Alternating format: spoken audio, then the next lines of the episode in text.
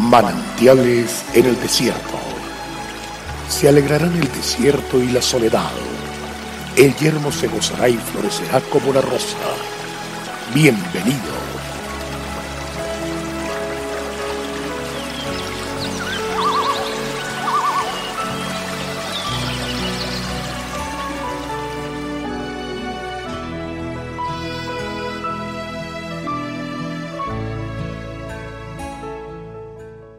Pues el propósito de este mandamiento es el amor nacido de corazón limpio, y de buena conciencia, y de fe no fingida. Primera de Timoteo 1.5.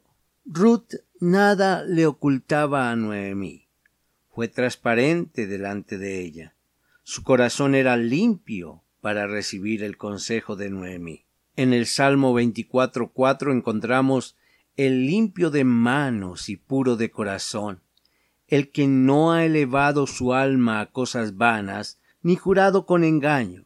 Ruth era limpia de manos. Si se ensuciaron fue al espigar y trabajar, pero sus manos eran limpias delante de Dios, de Vox, de todos. ¿Qué corazón era semejante al de esta mujer? El de David, un hombre con un corazón conforme al de Dios. Su alma no estuvo al servicio de vanidades, no ha elevado su alma a cosas vanas, ni su mente, ni sus emociones, ni su voluntad, no pensaba vanidades. El que es generoso piensa generosidades. Ruth pensaba en esto. Sus emociones no estaban al servicio de vanidades. Su voluntad y sus decisiones nunca fueron decisiones con base en cosas vanas. Nunca habló con engaño su corazón era limpio.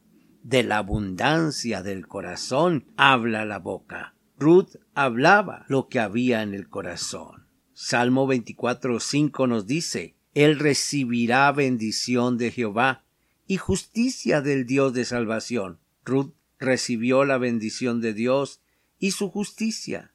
Él cumplió su palabra y sus promesas. Las palabras de Noemí cuando Ruth las sigue son las siguientes así como ustedes han sido misericordiosas conmigo, aun con los muertos, así sea Dios misericordioso con ustedes. Un amor nacido de corazón limpio fue lo que le permitió a Ruth tomar la decisión que tomó salir de su tierra para vivir con Noemí, ser generosa y contar todo sin ocultar nada. Su conciencia era buena, pues distinguía entre el bien y el mal, pues asimismo actuaba sin fingir el amor por su suegra.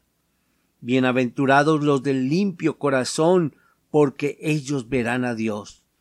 Toda bienaventuranza después recaería sobre Ruth.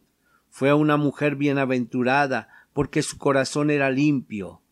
Tengamos entonces un corazón como el de esta joven moabita para ver a Dios. Noemí igualmente sería bienaventurada, la que había dicho estoy llena de amargura, Dios se levantó contra mí. Ruth vería a Dios en todos sus caminos. Ella vio el bien de Dios sobre su vida. En Cristo somos más que vencedores. Caminemos con Él, tomemos su mano, avancemos y crezcamos en su palabra. Dios te bendiga, Dios es fiel.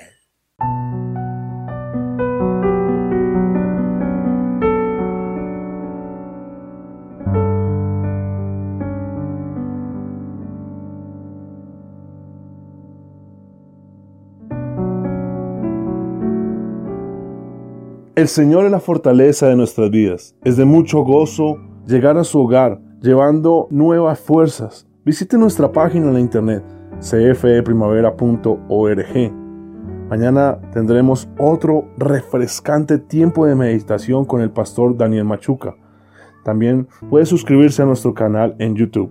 Recuerde, Dios es fiel. Hasta pronto.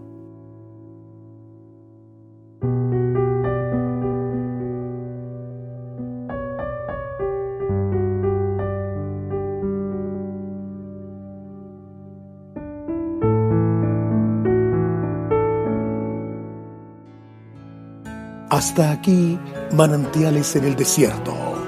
Será muy grato estar con ustedes mañana en una nueva entrega de manantiales en el desierto.